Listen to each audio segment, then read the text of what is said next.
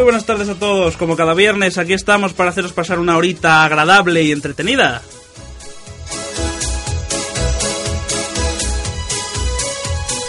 Esa es nuestra intención. Yo os invito a que permanezcáis ahí en el dial de nuestra emisora, el 94.0 de la frecuencia modulada, o quizás en internet, en la página www.parpayuela.com. Comenzamos el programa 26 de Entre Amigos.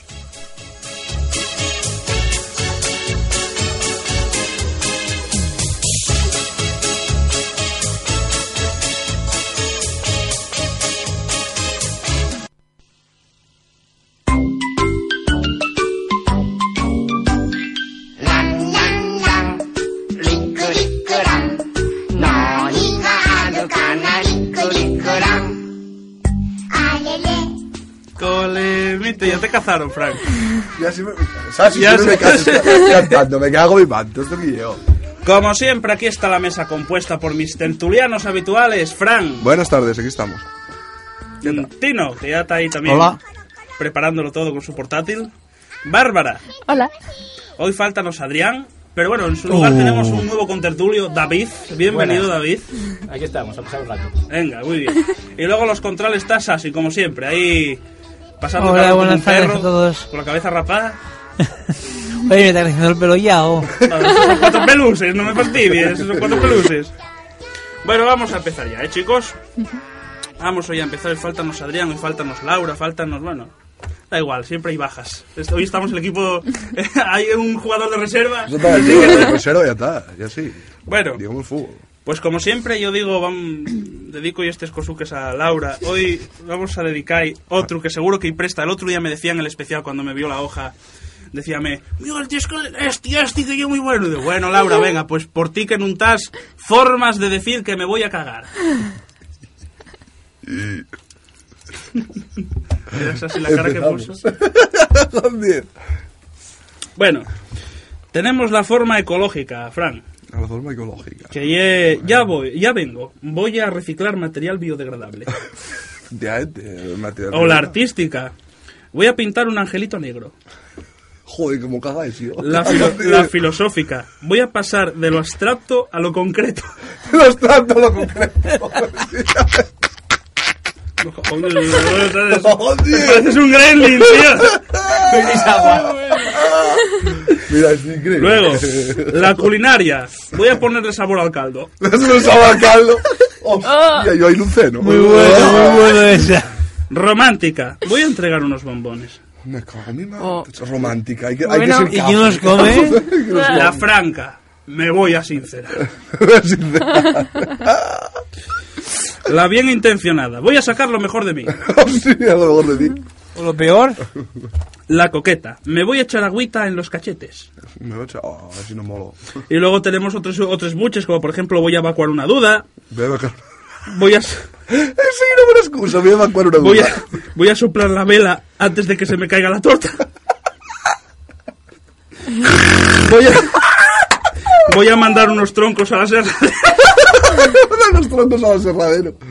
Eso Voy a sacarme un peso de encima. Voy a despedir a un amigo del interior. Voy a tirar la basura. Voy a tirar la basura. Voy a desalojar al inquilino. Madre de Dios. Voy a echar una boya. Es una boya, eso sí que es. Madre de amor hermoso. Voy a echar un topo al remolino. ¿Cuántas hay, Miguel? Voy a externar mi malestar. Voy a tumbarle el puro al cachetón. Voy a desechar una hipótesis. Y voy a negociar la liberación de rehenes. No gusta la liberación de rehenes. Sí, muy buena. Bueno, hay muchos más que tenía yo antiguamente, pero ya Perdieron, esos perdieronse por ahí. Yo tampoco iba a traer aquí, vamos a, a ponernos a hablar 40.000 maneras de ir a cagar. Todo el mundo sabemos cómo tenemos la nuestra propia. Voy a, voy a escribir, voy a escribir una carta. Exactamente. Bueno, no, pues mira, lo tengo aquí esa. O voy, a, Davidín. o voy a escribir una carta, joder. Eso nunca, nunca lo hicisteis. o. Voy a escribir una carta. El periódico. O voy a hacer algo que nadie puede hacer por mí. Totalmente, joder. Nadie sabe, nadie sabe lo que, lo que uno en el váter es capaz de hacer. Como decía Adrián, el humor escatológico, que, Totalmente, ¿eh? Que- que de La satisfacción. PSP. ¿Cómo huele? Qué bien vino. Sasi, yo quiero empezar con el cine, así que cuando quieras.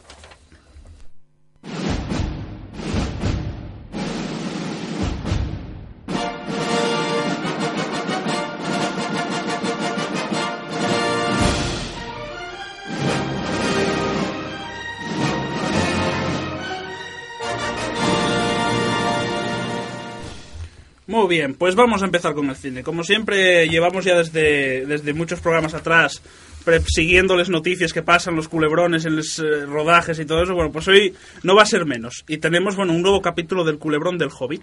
Para quien guste el Señor de los Anillos. Ah, sí. Eso tiene mala pinta.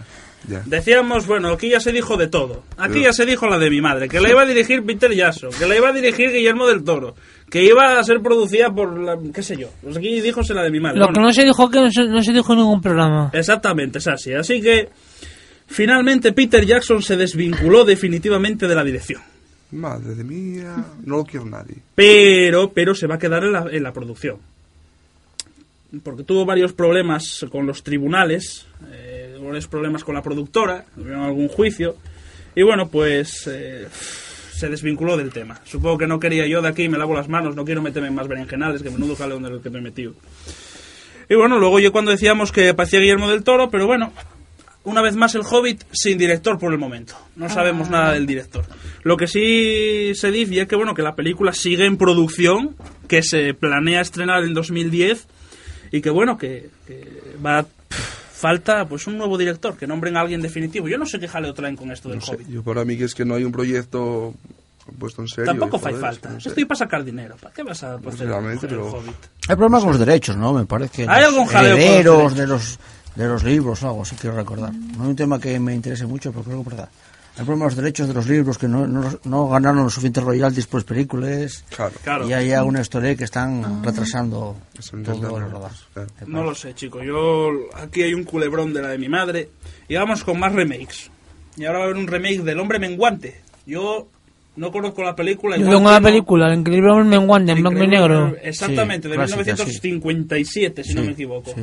Bueno, pues eh, Eddie Murphy no para de trabajar y ahora anuncia su papel pare, protagonista en el remake del increíble Hombre Menguante. Luego traigo una cosa de Murphy. Ay, mi madre, de hombre menguante. Será una comedia. comedia fijo. Una comedia fijo, vamos, tiene fijo.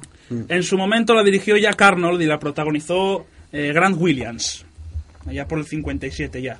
Y bueno, pues la historia iba más o menos de que, bueno, estaba basada en una novela de Richard Matheson y habla, bueno, pues de una persona que cada día se va dando cuenta de que va empequeñeciendo de forma proporcionada y constante y se va transformando cada día en un ser más diminuto hasta llegar a niveles en los que, bueno, los elementos habitualmente inocuos como mascotas o pequeños insectos resultan ser verdaderos monstruos para este hombre. Pero no dijiste por qué.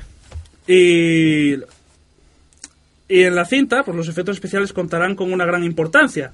Y en su día supuso todo un logro conseguido a base de ilusiones, de ilusiones ópticas mediante su juego de perspectivas. Así que ahora pues me imagino que tirarán de efectos a dolor y como Eddie Murphy y Eddie Murphy pues empezará por ahí a hacer el canelo, el tonto, la... lo- Y va, Como en todas las películas. y va a jorobar la clásica. Va a Como jorobar, en todas las películas de él. va a jorobar la No, clásica. mejorarla, porque... no- no- Va a No, oye, sí, la gente- en comedia porque gusta la Oye, la comedia. Eddie clásica está muy guapa, la ¿eh? película, la gente... Yo invito a ver la clásica porque está muy guapa, ¿eh? Duraba poco. Yo lo que eché en menos días. Bueno, para quien le guste Mila Jovovich, Mm. nuevos proyectos de Mila Jovovich. Reina del cine de acción, hombre, yo no la pondría tanto. No, Reina no, del no. cine de acción. Que ya sabéis que trabajó en Resident Evil o películas como Ultraviolet, Ultravioleta. Pues regresa al cine, después de, de la pausa maternal, con un thriller, cuyo título es The Fourth King. The The Fourth Fourth King, King. el cuarto The reino. The Fourth King, algo así. No, King, da igual. ¿qué King, bueno, da? igual. Eh, Eh, The Fourth King. Joe Carnahan debuta en la dirección y, bueno, además de ello también será el encargado de realizar el guion. Y nada, pff, eh, parece ser que The Fourth King relata una serie de extrañas desapariciones que tienen lugar en el estado de Alaska. Me imagino que será un thriller más bien, no sé si será o policíaco o algún tipo de Esa desapariciones que tienen... pista puede ser fantástico. De todo. De todo. No sé, yo no, no sé yo Mila Jovovich. Bueno, como talla en Ultravioleta y en Resident Evil, ¿quién quita de hacer otra...? Bueno, Otra pa- el patraña. en el Resident Evil que era la rubia. Estamos, La protagonista. La prota Alice, sí, estamos cojonudos. La que aparecen los tres. Vamos a bailar la Macarena por ahí, o sea, quinto elemento, uh, salió muchísimo. Vos traigo un rumorín. Parece ser que todavía no se estrenó la cuarta de Indiana Jones, cuyo título va a ser El Reino de la Calavera de Cristal, y ya están planeando la quinta, que correría a cargo de, del propio... Este... Madre mía, ahora... El que hacía dijo, ¿no? De actor. Harrison Ford, perdón. Ah, Harrison. De Harrison Ford. Corre a cargo de Harrison Ford. Va la quinta, en un principio, parece ser que todo hacer. Claro, Harrison Ford ya está mayor y a lo mejor dice, bueno, pues voy a seguir sacándome unas perrucas haciendo la quinta, pero esta vez dirigiendo. Y pues seguiría el reparto con, con Shia LaBeouf, LaBeouf, como quieras, de distintas formas. Bueno, Indiana Jones, a ver qué sale, oye, hay que verla. Ya, pero es raro que después de dos años de, de Siparón, de pronto ahora, ¿qué van a hacer? Pasa como Ah, con Rambo. Tino. Entonces Rambo, que ya están preparando la siguiente, la 6. Bueno, pero La es porque mandé yo, mandé yo un correo, dije, ¿qué culo ya ese? Este guion, di yo la idea y claro. Manda ahí un taca-taca y ala. Vamos ahora con la segunda, vamos ahora con la segunda entrega de Batman Begins. Y es que la muerte por sobredosis accidental del actor Heath Ledger, que aquí lo dijimos, pues hizo sopesar a los responsables del, fi- del filme, pues el eliminar alguna escena que, bueno, era inapropiada ponerla Ah, en pantalla mm, por su buena interpretación y sufrimiento, etcétera, etcétera, etcétera, y que, bueno, que igual hería la sensibilidad Mm. de los fans o algún rollo de estos. Estilo lo que pasó con Spider-Man. La con escena la tengo ¿no? aquí, no la voy a decir porque sería un spoiler y sería fastidiar a lo mejor a la gente, pero es una escena que, que es, eh, bueno, angustiosa, solo digo eso. Claro. Lo que pasa que finalmente se decidió, pues, no hacer cortes. No Mm. hacer cortes porque esta escena parece ser que, bueno, pues, eh, si se cortaba habría que hacer un montaje nuevo, lo cual sería mucho más laborioso y sería un jaleo de la vida. Entonces, bueno, mm, así va a quedar, no va a haber censura, que en principio parecía que iba a haber alguna censura, pero no, no, no, va a ir íntegra. Yo realmente a mí me da igual. El No, medio- para mí que estoy una manera de hacer publicidad. Sí, bueno, Porque. ¿cuántas películas cortan escenas? Uh, en casi todos. En casi Por todas, largo, por no porque el director no sé qué, por no sé qué más. Y traemos una de Jackie Chan y Chris Tucker. A mí me gusta decir Jackie Chan primero que Chris Tucker. Aunque están- en los carteles siempre al revés, que está Chan, sobre todo aquí. Y bueno, pues están juntos de nuevo. El binomio cinematográfico formado por Jackie Chan y Chris Tucker parece no tener fin. La rentable saga Hora Punta, que goza de un gran éxito de recaudación taquillera en cada una de sus entregas, parece dar pie a las producciones para que sigan explotando el estilo. Ojo, el estilo, no la película. En unas recientes declaraciones realizadas en el ámbito promocional de su última película, el actor Jackie Chan declaró que tiene en, manos un- en sus manos un nuevo proyecto cinematográfico y que lo protagonizará junto a Chris Tucker, aunque quedó claro que no se trata de una cuarta entrega de hora punta, que por el momento no tiene fecha fijada para la producción, pero va a hacerse. Y sí se dejó entrever que se trataría de un filme de corte similar, es decir, centrando el género en la acción y en fuertes toques de comedia. La película se rodaría a finales de este año y habría que esperar hasta mediados del 2009 para verlas en todas las salas. Decir también que Jackie Chan estrena por estas fechas la cinta de Forbidden Kingdom, en la que comparte protagonismo con Jet Li. Por su parte, Chris Tucker no tiene nuevos proyectos pendientes eh, de estreno tras su papel en Hora Punta 3. ¿Cómo lo veis, chicos? Bien, bueno, bien. pues a sufrir otra vez con los picos de Jackie Chan. Ya, Chris Gústame, Tucker pero- Sí, me- pues a mí me gustan, tiene un toque gracioso todas. ¿Quién? Ah, Jackie Chan. Jackie Chan ¿y da- tiene un toque Uh, gracioso en un todas. cómico impresionante. A ti no le gusta Chris Tucker. Si a mí sus amigos no me gustan, Jackie Chan, solamente no, Chris verles de Tucker, Jackie. Chan solo estoy ahí, ay, ay, ay. Que Jackie Chan da un toque gracioso en sus películas. Sí, pero ¿por qué luda? Porque no queda más remedio. ¿O por qué ludió? Algún día hablaremos. Bueno, Fran, algo más metas tú por ahí también que encontraste. Sí, ¿no? tenemos por, tengo por aquí una noticia que para los que de los años 80 nos va, nos, nos va a prestar mogollón. Que IQV, la mítica serie de ciencia ficción de los 80, dará el salto al cine con al menos tres películas. No, Sí. no. sí.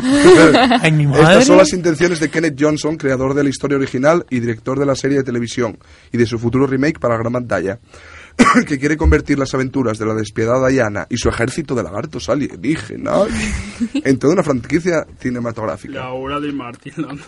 Eh, dijo el director que desde que, lo- que posee los derechos para realizar una película de V, trabajamos para hacer un remake en cine de la miniserie original y estoy muy contento porque tendré la oportunidad de dirigirla.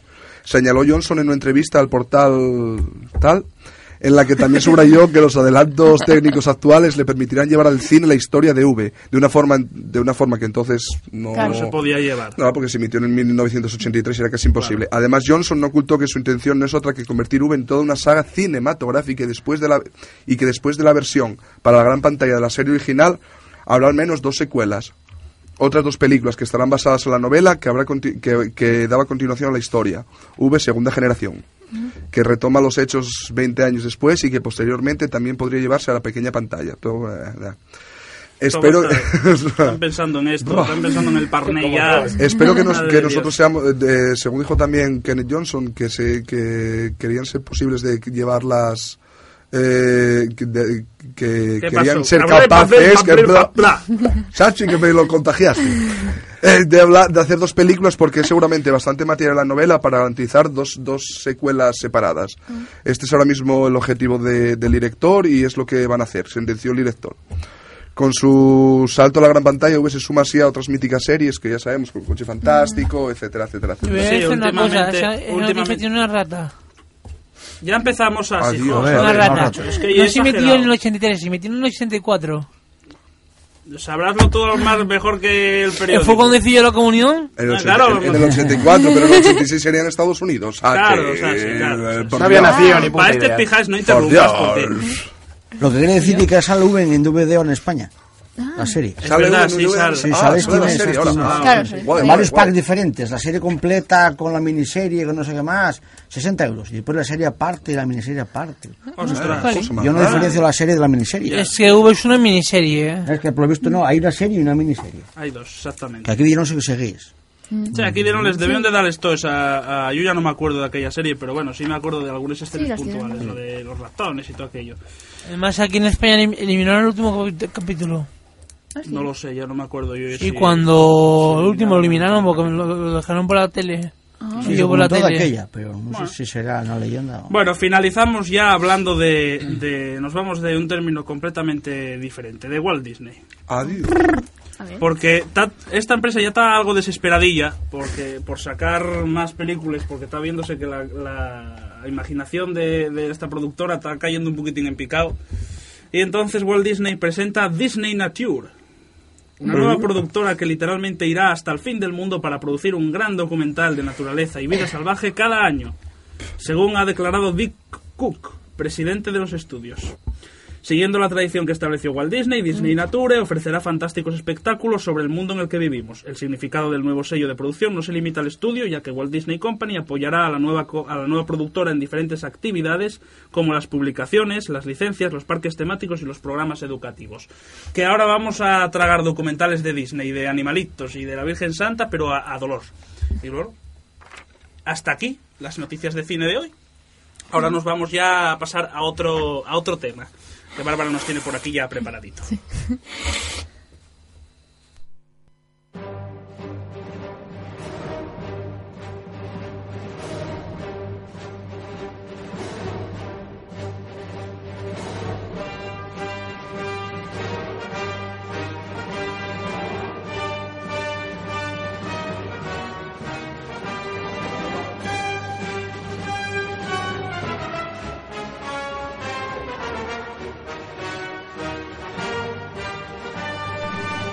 te parece, Frank? Ah, yo a mí acabo de cojonar y digo, vamos a hablar, Bárbara, adiós. Adiós. Bien, bien, bien. no, y la banda sonora, la banda sonora, la marcha imperial, que la pongo aquí para cerrar la parte de cine, pero bueno, se me olvidó decirlo. Así que disfrutáisla. Ahí la tenéis. ¡Hala!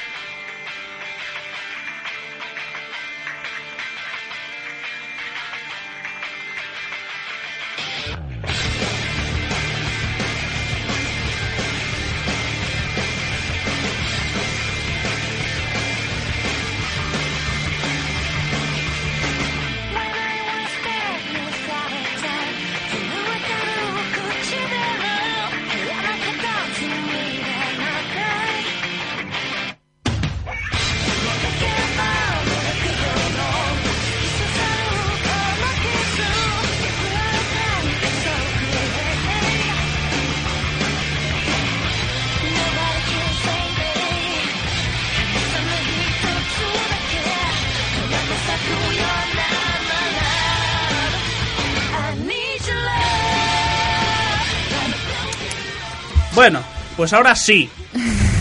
Que quedó Memai antes con una cara asustada de Darth Vader, pero ¿qué es eso? Ahora sí, ¿qué nos traes hoy? Bueno, pues voy a ver mm, si hablo del, del soyo, o sea, el manga para chicas. Bien. Bueno, y anime. Del soyo más, más actual.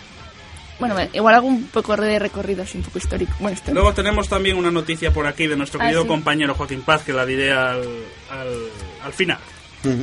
Bueno, voy a hablar del soyo, pero bueno, centrado en lo que es historias de amor. O sea, el soyo más, Oh. por así decir, realista. Bueno, no el que trata de, bueno, chicas con poderes o de fantasía o magia o cosas de el- Bueno, el culebrón. Bueno. Entonces, el, aquí el, el, el empezó, el boom, el boom fue cuando se trajo la obra de Wataru Yoshizumi, La familia crece. Que, Bueno, ya, de ella ya hablé en algún programa. Sí, ya anteriormente creo que, que hablemos. Y mm, bueno, tengo que decir que se sacó ahora la edición de lujo en seis tomos, porque se había sacado este manga, se había sacado en formato de cómic, así. em, Sí, Y bueno, creo que ya lo había mencionado. Y bueno, la recomiendo porque es que está muy guapa. Porque frente a la serie, la serie, no sé, es lo que pasa. En los, cuando un manga lo trasladan al anime, siempre lo cambian un poco para hacerlo más comercial. Por ejemplo, esto que salía en la serie que metían. Bueno, igual no sabéis a qué me refiero. Que siempre lo cambian todo. Siempre añaden cosas. Es como cuando meten una mascota, por ejemplo, para luego vender peluches y cosas así. Sí, pijadinas de estas. Aquí vendían ahí. juguetitos para enviarse mensajes y cosas de estas. Ah, sí, oh, es verdad, los robotitos aquellos de... Es verdad, había Hoy como, dos- no- hoy como nos falta había modelos. el, el que sabe... Había dos modelos. Yo, güey, Era como si fueran los buscas. Sí. Hoy como nos falta Adrián... Bueno, eso no salía en el manga, era más... No sé, me gusta más el manga, la verdad. Tiene cosas como... Es más maduro. Y, y de hecho no solo cuenta la parte del instituto, sino avanza hasta que ellos ya crecieron. Está bien. Así que lo...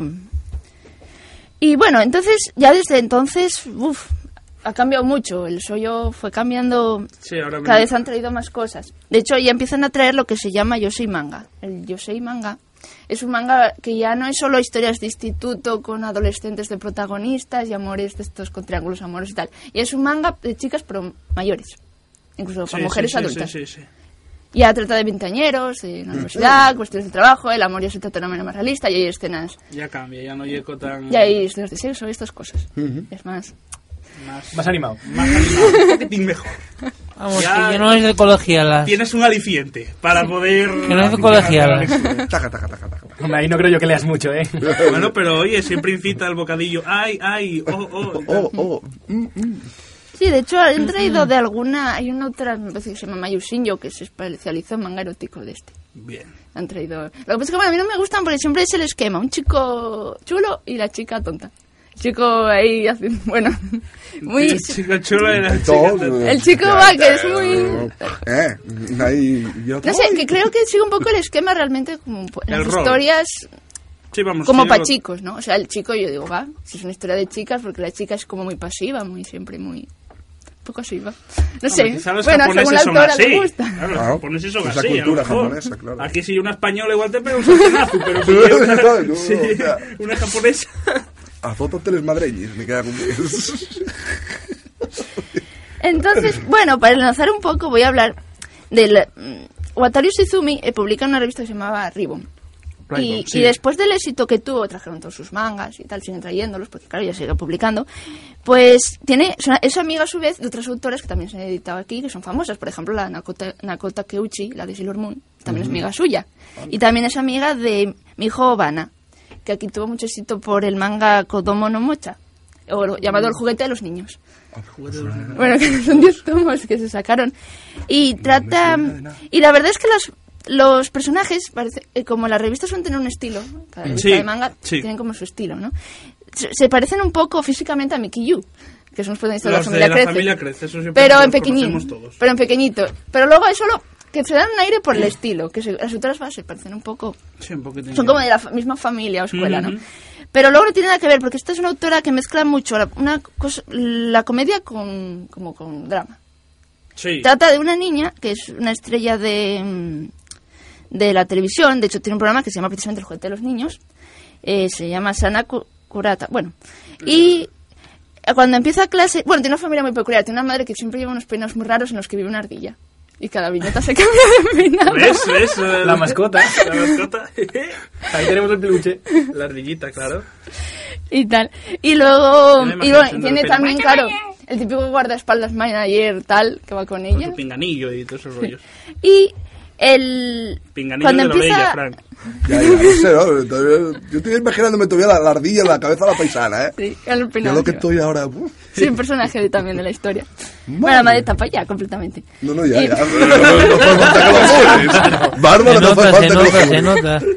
Ah, entonces, em, eh, cuando ella empieza el curso, porque la cambiaron de clase, se encuentra con el niño que se llama Akito Hayama, que es un chico problemático y muy pasota, que tiene a lo, cada de los procesos hace lo que él quiere. Porque la profesora de su clase, él le hizo unas fotos haciendo cosas con el de gimnasia. Ay, mamita. las chantajea y entonces está haciendo el gamberro y nadie lo controla. Entonces al fin, la niña, pues claro, decide enfrentarse a él porque le parece muy mal. Y ahí empieza la historia. Bueno, son los tipos de personajes que luego acaban juntos y estas cosas. Este, es a- este de, de momento tuviera un manga. Esto es. Mm, se ya se editó hace un tiempo y ya todavía un manga ya. Bueno, soy yo manga. O sea, manga más. Eso, entre. Historia típica, ¿no? Sí, de hoy en día, completamente. Y luego hay un anime.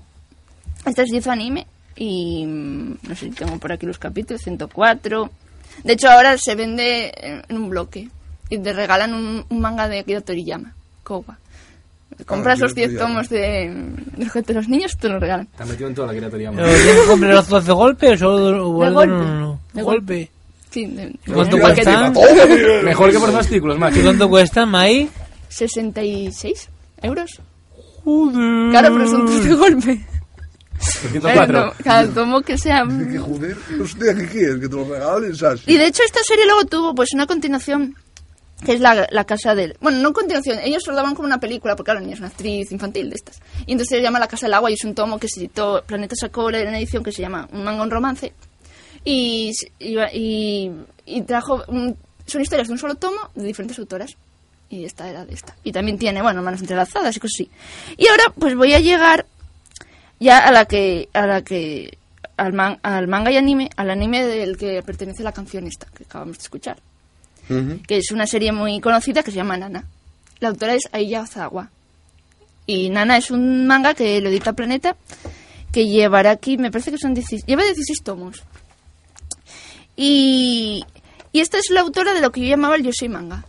A Los protagonistas ya son mayores y el tema ya es más adulto. Manga más adulto. Lo que puse antes, bueno, eran ejemplos de lo que sería el sollo y se fue sacando aquí.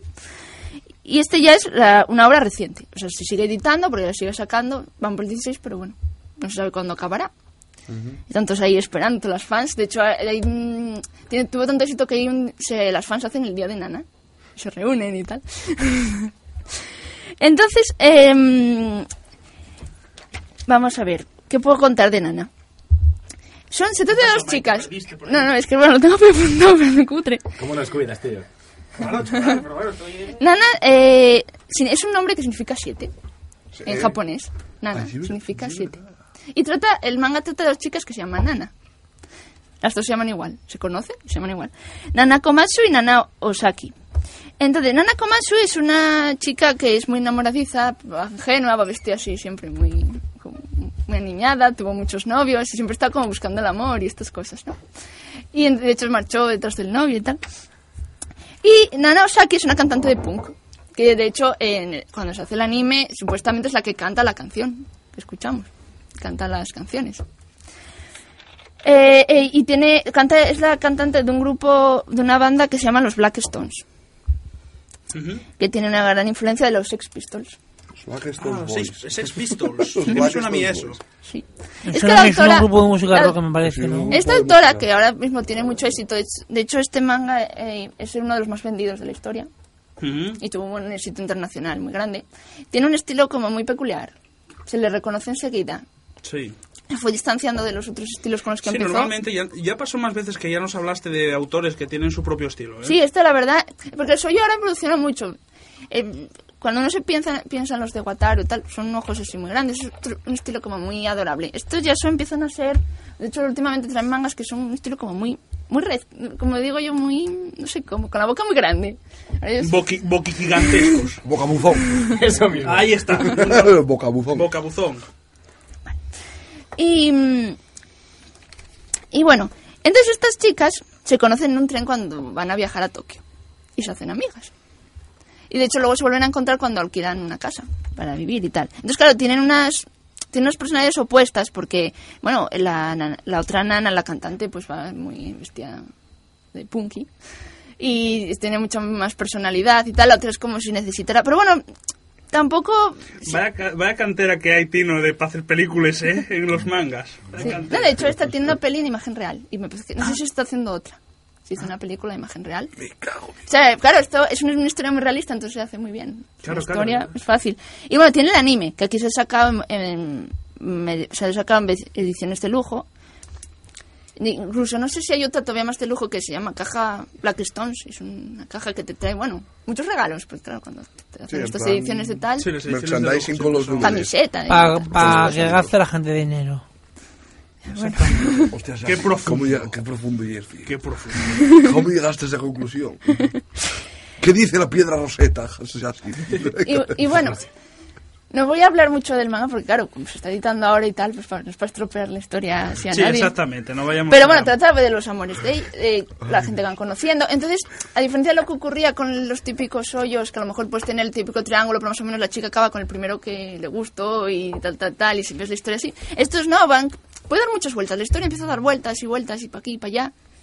Y, y aparecen toda clase de personajes, porque realmente es una autora que le gustan, bueno, personajes así como más extraños. Y, y le gusta mucho la moda japonesa. Otro manga que se editó aquí con bastante éxito, que tiene cinco tomos, fue Paradise Kiss. Ah, Creo sí, que fue el Paradise- primero que Paradise. Kiss. Y le gusta mucho a Carlota. Sí, lo sé que le gusta mucho a Carlota. se lo digo. Que de hecho tiene una, eh, una curiosidad, que este manga se publicó en una revista de moda. El de Paradise una Kiss. revista de moda. Sí, llamada Zipper. Zipper. Sí. También me suena la... y claro, la también está, está Yo soy manga. Está más orientado a chicas jóvenes mayores. Y bueno, trata de una chica que es muy estudiosa y tal, hasta que un día conoce a unos, unos estudiantes de un instituto de artes que se tienen un club de diseño de, bueno, se dedican al diseño de modas. Uno me, uno no sé si es, es tipo como si fuera una, una bueno, Una no drag drag queen. queen, bueno, algo así, son, Paco Clavel. Un personaje muy raro. Isabela Arasi es un chico todo lleno de piercings, lleva aquí un, ¿cómo se llama esto? Un imperdible. Un imperdible El puesto labio. en el labio.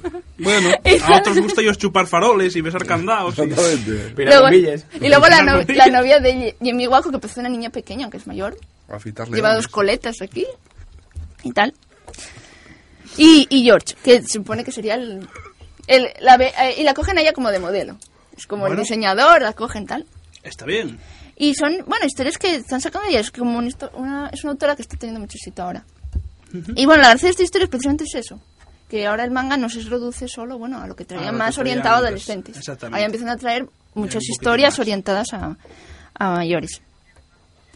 Y, y nada, bueno, como digo, el, anime sirvió para darse a conocer, bueno, a cantantes de verdad, cantantes reales en Japón. Y, y tiene, claro, mucha importancia la música, porque supone...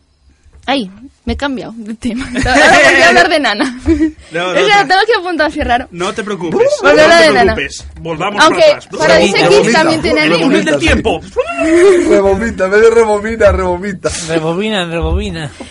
Día que El, el de. Paradise X también tiene anime. Ah, sí. Pero este, este, ahora estaba hablando de Nana. Sirvió para conocer a cantantes por eso. Porque claro, como Claro. canta la... Hoy, como no la está punky- Adrián, ya, es- El apunte, el apunte J-Pop tienes que darlo tú. Claro. Y se llaman, los cantantes son Olivia y Ana Su- Suchilla. Muy bien. Sí. Que bueno, es que sale otro ma- otra banda en el manga. Y el anime. Bueno. Pues la semana que viene seguiremos, ¿no? Con esto. Sí, en principio pensaba hablar de otros, de otro- un poco de la que mencioné antes, la Mayusinho y otros autores también recientes Bien. que que va teniendo bastante Pues éxito. la semana que viene continuaremos. Y ahora lo que decía yo al principio, que seguramente los oyentes fieles que ya siguieron, ya nos siguen desde, desde hace tiempo, pues ah, se acordarán del especial de Saint Seiya que hicimos. Y bueno, pues em, ayer por la noche mantuve una conversación con, con Joaquín Paz. Y bueno, pues eh, al final, al final, pues parece ser que, que se consiguió, se consiguió que los openings eh, que canta Joaquín Paz aparezcan en los siguientes volúmenes de la saga de Hades. En concreto van a aparecer en los de la saga de Infierno. Ya no va a aparecer en el tercer volumen de la saga de Hades Santuario, pero sí van a ¡Qué aparecer en infierno. Porque claro, los de Saint Seiya de Hades ya están, el santuario ya está editado, pero en Infierno aparecerá. Y pues van a organizar una especie de, de concurso de karaoke a nivel nacional, especie de, de concurso karaoke para cantar canciones en japonés, versionarlas, etcétera, etcétera, etcétera. Y bueno, pues eh, probablemente aquí en Entre Amigos tengamos en exclusiva el privilegio, bueno, pues de escuchar las canciones de esas, esas maquetas de gente que, que nos mande Joaquín. Y pues en exclusiva tendremos aquí eh, para que escuchéis las grabaciones, reírnos un poco o, o sorprendernos, porque quién sabe, oye, siempre hay... Pero eso no vos voy a ir adelantando Eh, más ¿Quién cosas. sabe? Ya, os ya cuando llegue el momento, ya os adelantaré. Podéis ir entrando en el blog de Popesion, como ya os decíamos en el especial, o en Saint Seiya Gallery, o en cualquier página de estas de Saint Seiya que están enlazadas. Y bueno, pues ahí tenéis toda la información que queráis sobre el tema. Y ahora, pues para, des- para despedir esta parte, pues qué mejor que si estamos hablando de Joaquín, pues con un opening de Joaquín, el futuro opening que tendremos en las sagas de Hades Infierno. Que bueno, adelante.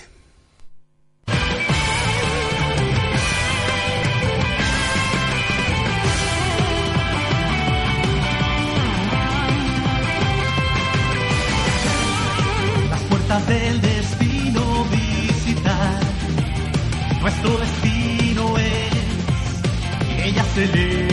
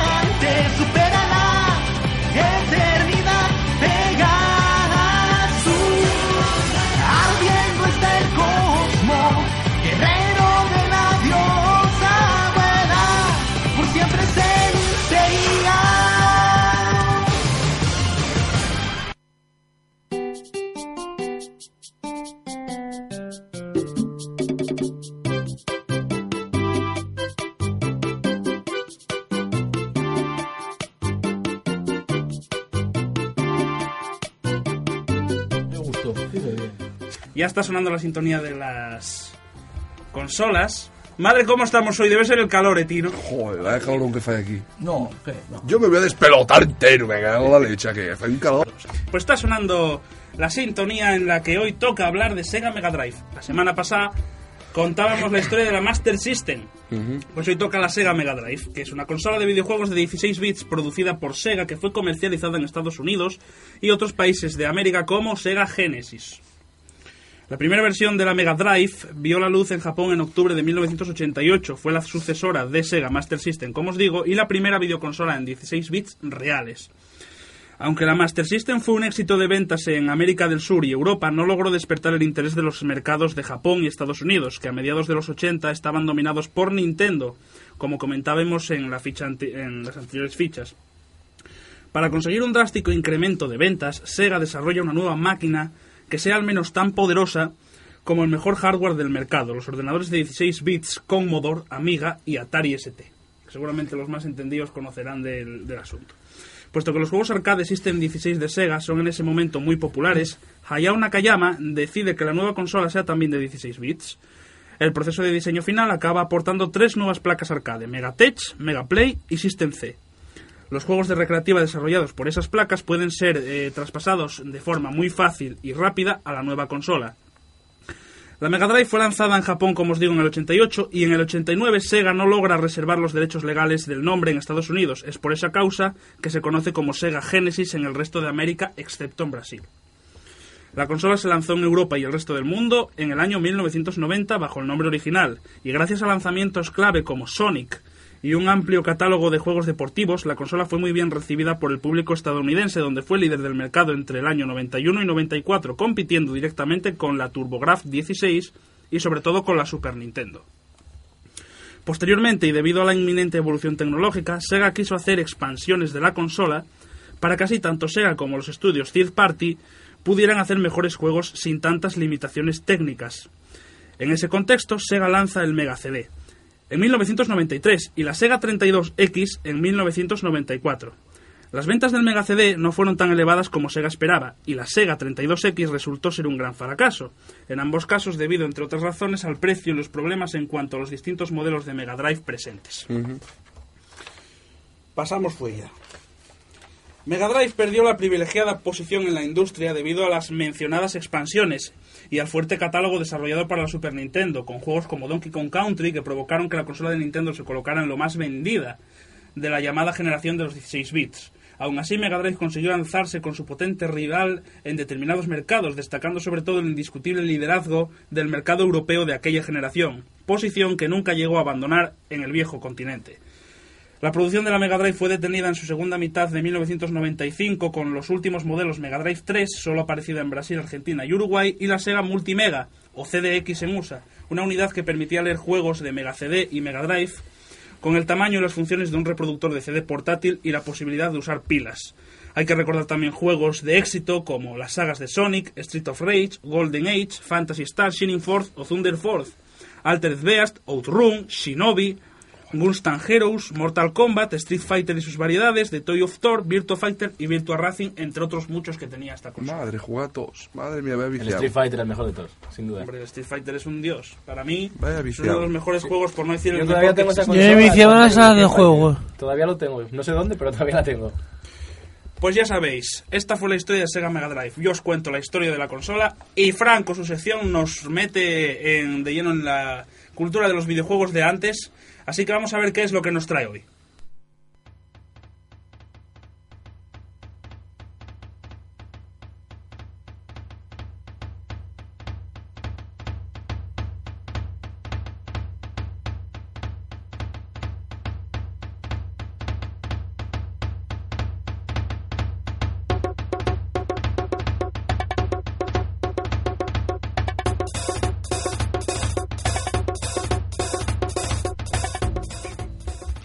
Pues bueno, pues vamos a hablar un poquitín del brevemente del juego Pong. Ha- Habrá muchos que digan, ¿qué es, el, qué es el, eso del Pong? Para, est- para los que no hayan caído todavía, es el típico, el mítico juego que hemos visto en multitud de ocasiones, que de dos rayas a cada lado de un rectángulo, que se van moviendo de arriba abajo, ¿eh? En plan de meterle un gol al contrario, ¿no? Pues bueno, es considerado para muchos el, el primer videojuego, ya que aunque existió con anterioridad un juego llamado Oxo, este no era realmente un videojuego por no ofrecer movimiento, o sea que tampoco lo podemos considerar como, como un rival. Pong fue publicado por Atari en 1972.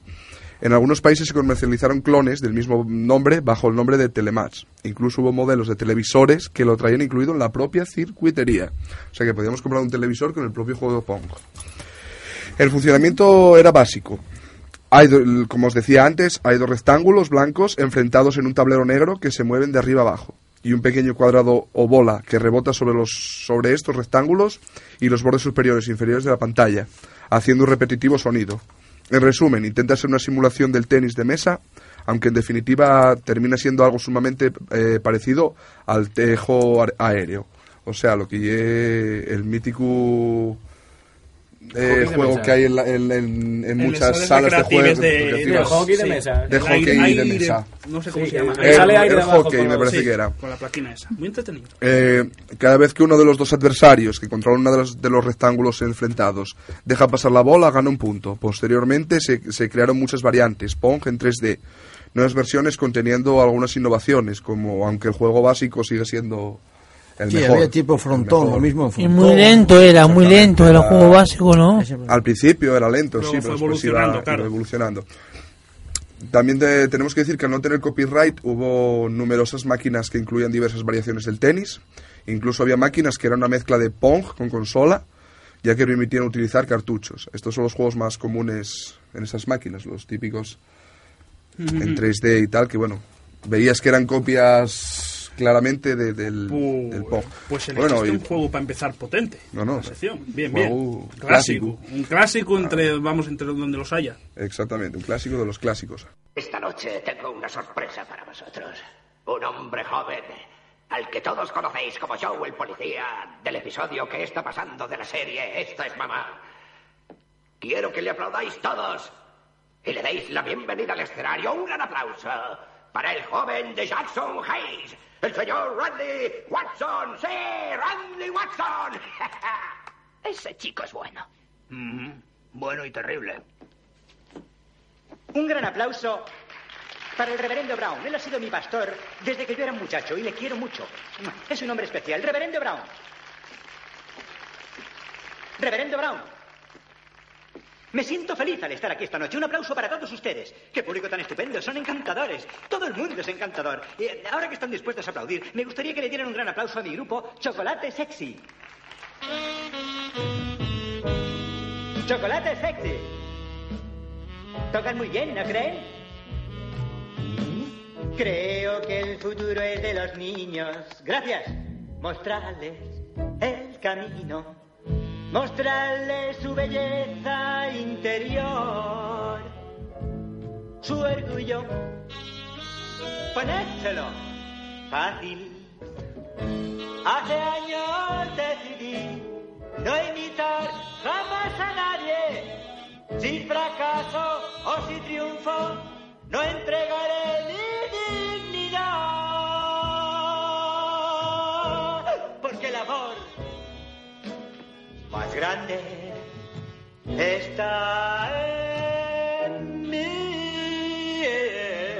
¡Chocolate sexy! ¡Chocolate sexy! Chocolate sexy. Bueno, pues esto, el motivo de este fragmento que acabáis de escuchar es que yo pues todas las semanas os voy a poner a lo largo del programa, nos diré, bueno, a lo largo del programa os pondré un fragmento de una película y bueno, pues quiero que mandéis vuestros correos electrónicos a ver si adivináis qué película se trata y os daré unas pequeñas pistas. Por la voz, imagino que muchos ah, sabréis que es una película de Eddie Murphy, una película de Eddie Murphy en la que él interpretaba varios personajes, como tienen acostumbrado, varios personajes, y en la que trabajaba un hombre que ahora eh, que tiene grandes películas de acción a mi manera de, de- de ver las cosas. Simplemente lo dejaré ahí.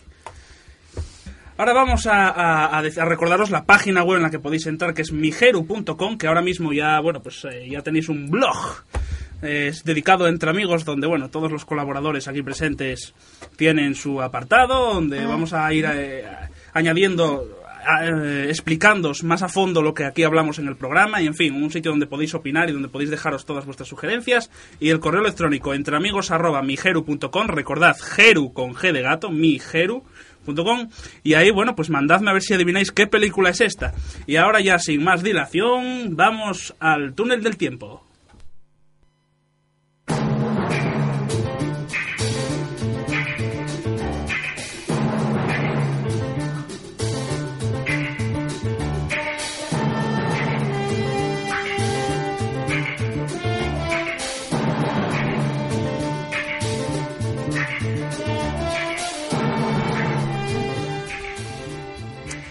Pues. Bueno, pues hoy toca Kung Fu. Se estrenó en el 72 en la cadena americana ABC y estuvo hasta el 75. Se rodaron ses- 63 episodios y un especial. Bueno, pues eh, Wai Chen Kei, que era el, como se llama el personaje, era un monje Shaolin que vivía, eh, o que vive, bueno, vivía exactamente, en el monasterio Lien Shanpo, donde se inicia desde niño en la filosofía taoísta y los secretos del Kung Fu. Un día su maestro preferido Po, que era un maestro ciego, es asesinado y Kane, en un ataque de ira, responde a su vez matando al agresor, que resulta ser el sobrino del emperador. Viéndose obligado a abandonar China, decide huir hacia una tierra que desconoce, el lejano y salvaje oeste americano. Su propósito, encontrar a su medio hermano, Danny Kane, y empezar una nueva vida en familia. Desde el momento en que pisa el país, recibe continuamente muestras de hostilidad y violencia, cosa que iba contra las enseñanzas para hacerle bien que aprendió de su maestro. Así que eh, recorre estas tierras eh, ayudando a la gente que lo precisa y viviendo multitud de aventuras. El compositor de la banda sonora, bueno, del opening, que vamos a escuchar fue Lalo Schifrin, que también escuchamos en un programa anterior que era fue el de, el de Misión Imposible.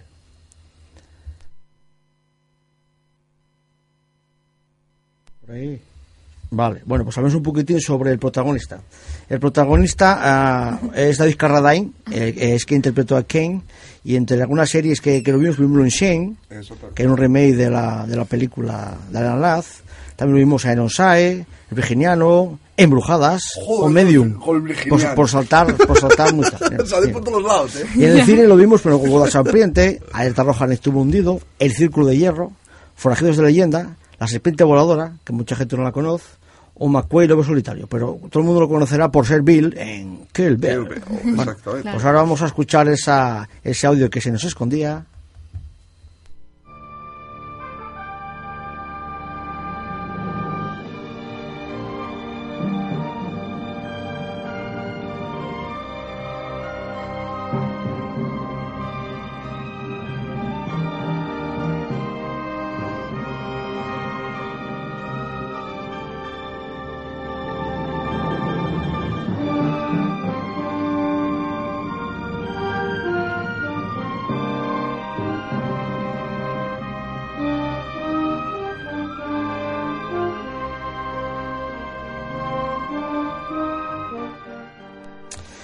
Eh, las peleas eran presentadas a cámara lenta, cosa que era lo que no me gusta a mí de la, de la serie. Supongo que para ocultar el poco conocimiento que de, de la lucha que tenía Carradine, que bueno, realmente estaba como un burro. Bueno. Eh, también era muy común los flashbacks en los, en los recuerdos de, de Ken sobre la dis- disciplina y las enseñanzas de su maestro. Hubo varios personajes que interpretaron al- a, Ken según las edades, porque claro, había episodios que se veía, prácticamente todos los episodios veías de joven o de más, más, más adulto o tal. bueno. Pues el joven Ken fue int- interpretado por Radame Espera, un actor que realmente no sé qué hizo más, pero al cual su maestro le llamaba afectuosamente el pequeño saltamontes. Claro. También salieron en algunos episodios Kate y Robert Carradine, que eran hermanos reales de, David. Claro, como eran muy parecidos, claro, y en diferentes áreas más pequeños que él, pues colaben como, ¿eh? Momentos determinados de, de- de la De la acción. historia, eh, claro. Exactamente, cuando estaba. Porque claro, él prácticamente toda la parte hasta que juvenil o infantil era todo en el tiempo Solin. Hasta que tenía que pasar una serie de pruebas, de habilidades, y cuando conseguía que es, bueno, pues podía, ¿eh? Se convirtió en un maestro y podía salir de ahí. Bueno. Otros personajes que salían mucho en la serie era Philip Camp, Philip Am, mejor dicho, que era el maestro, hacía el pa- papel del maestro Khan. Una cosa que comentó así en su momento, pues hubo varias, varias series posteriores a esta, donde el actor repitió. Primero fue en el 86, intentó volver a repetir, porque la serie, bueno, aunque yo considero, a mí no me gustó nada, la serie pues tuvo bastante, ya te diré, os diré por qué no me gustó mucho, pero pues tuvo bastante bastante bastante, bastante éxito. Entonces, bueno, pues él cuando cansó de hacer esta serie, que cansó la bueno porque no quería encasillarse, pues bueno, en el 86 volvió y hicieron un, un- un piloto. Eh, este caso se tituló Kung Fu la película. Y salía Brandon Lee, hijo de Bruce Lee, eh, como, como el hijo de él. En una historia, una drama, una historia así enrevesada, donde el personaje... El hijo hacía de policía. No, no, esa ya, eh, esa ya era Ah, posterior. Eso fue en ah, 97. perdón. Donde se mío. rodó que fue, fue Kung Fu la leyenda continua. Que se rodaron 88 episodios donde era exactamente. Él hacía de nieto de Kane y tenía un hijo que era un policía. Entonces la trama policíaca. Esta que te digo yo no esta era como eso, como la anterior. Volvían a los americanos, estaban allí. Intentaron tal, pero la hicieron el episodio piloto, de, fue de 90 minutos y no, y no convenció. Y eso que es pelea está mejor curráis, porque se Brandon Lee y por lo menos un poquitín mejor que, que él hacía. Que hace también dijo de él. Bueno, un hijo que tenía. Brandon no Lee, ¿qué te refieres? ¿El hijo de Bruce Lee? Sí, sí, sí, sí, sí. Ahí donde voy a comentarlo. Eh, eh, sin- Una duda, una, co- Sí. una cosa curiosa que quiero decir Sí, yo, sí. para los que no sé si lo vas a decir tú. Mm. Eh, Kung Fu iba a ser interpretada an- a- antes de... Exactamente. ¿Cómo se llama este hombre? De Bruce. Protagoni- de- pro- protagonista de... que- que- que- que- el que lo hizo al final. Antes de Carradine. Sí, era, iba a ser Bruce Lee. Sí, Pero luego no sé, qué- no sé qué pasó. sí, te lo voy Que a lo- comentar. se lo quitaron ya que lo pusieron si no me este. da cuenta. Bueno, pues te lo voy a comentar, va a ser porque esa es muy fácil.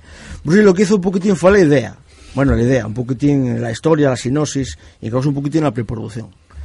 El problema es que los productores, pues primero no confiaron en él porque era un actor desconocido, prácticamente había hecho nada más que un poquitín de series y tal, y encima era chino. Y dirás tú, bueno, pero si el personaje de la historia tiene que ser chino, bueno, pues mira qué tontería. No valía porque tenía que ser chino. Y pensaba que un chino no, no, no vendía la serie. Joder. Entonces, bueno, pues hicieron una serie de casting y como Carradín tenía un poquitín así ojos, o sea, pinta asiática, no era que, que tal, bueno, pues lo que hicieron ya maquillaron los ojos, ¿eh? tipo rasgados y ya está. Claro, no se dieron cuenta que el personaje iba por, por, por el oeste repartiendo leches, porque sabía Kung Fu. Ah, pero que el rey no sabía, el actor. Bueno, igual. Entonces, por eso es lo que estamos comentando.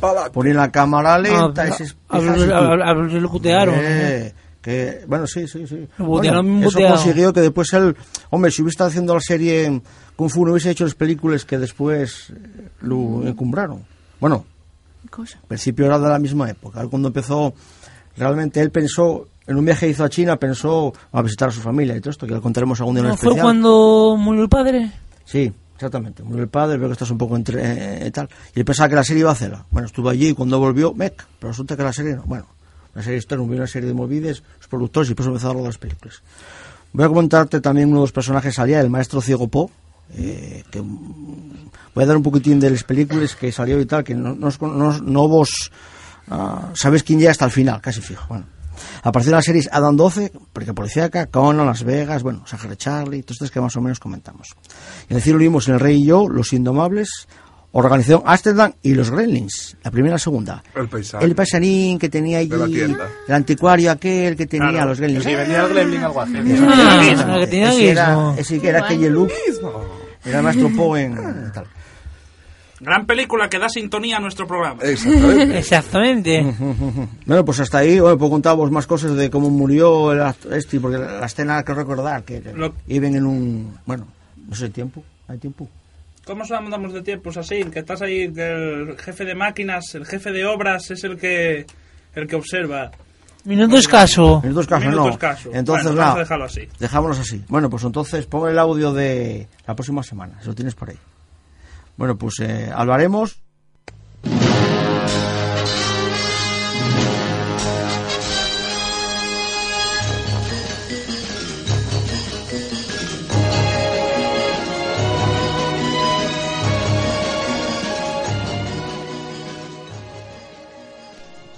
Hablaremos de una serie británica de agentes secretos. Eh, fue rodada en los 60 y con grandes toques de cultura pop. En el 1997 se rodó un remake para el cine que fue un culo. No, no digo los, pro- frente. los protagonistas, pero bueno, voy a decir que yo la me- solamente lo vi porque la chica era Uma Thurman. Oh, ya veo. Una pista muy fuerte. Pero por lo demás, Virgen Santa. Bueno, no- tampoco que la serie fuese mucho más allá, pero bueno. Mejor que la película, sí que verá. Pues nada, finalizamos aquí entonces, iremos finalizando, pero no sin antes, ya que nos queda ahí unos segunditos, que el domingo hay especial, chicos. El domingo tenemos especial, que se cumplen ahora el... Ya sabes el cuál es mi nombre, ¿eh? Mi nombre es Bon. El James aniversario, cumple el aniversario este mes de, de- bueno, De Bond. Ian Fleming. Claro, y entonces Ian Fleming. pues, hay James que Bond, hablar de las películas de James Bond. Hablaremos, bueno, nos centraremos en Sin Connery y luego ya... Sí, pues is Bond. Esa- James Bond. No, vale. Con 40 Cuidado, años cuidado. encima. Tú eres otro Bon. Entonces, Pero si somos vamos, dos a Bon. hablar, vamos a hablar también de, de la televisión de los 90, vamos a hablar de series de, de todo tipo. Y luego también, pues tendremos una nueva entrega, tendremos a Dani aquí con nosotros y tendremos una nueva entrega de, de la nueva sección de aquí de Entre Amigos, que como si entráis en la página web ya conoceréis el nombre. Y pues bueno, nos va a hablar de los sueños, los misterios que hay en los sueños y todos estos... eh, bueno, promete, la cosa promete, así que no os movéis, va a ser el día, el día 27, el domingo 27, a las 7 de la tarde. Después del fútbol, que tendré que presentarlo yo, pues después del fútbol estaremos aquí todos ya... reunidos. Invitamos también a David, que hoy vino aquí. Sí, puedo, no te preocupes. Muy bien, pues invitamos también a David. Y bueno, Sasi, pues nosotros nos despedimos ya. Recordaros nada más que podéis enviar eh, vuestros correos electrónicos a entreamigos.migeru.com. Como siempre, chicos, un placer teneros aquí. Muchas gracias, moltes gràcies. Sasi ahí a los controles. Aquí estaré en el especial y en el programa que viene al pie de cañón, como siempre. Muy bien. Pues ala. Chicos, a todos eh, vosotros os espero la semana que viene y deciros antes de acabar que hoy ha sido mi cumpleaños. ¡Oh! Eh, Hare Krishna. había que ¡Felicidades! había que meterlo, había que Por eso meterlo. yo la bebida aquí, ya me parece... Por eso nos cuida tanto. Claro. Bueno chicos, hasta la semana que viene. Un saludo.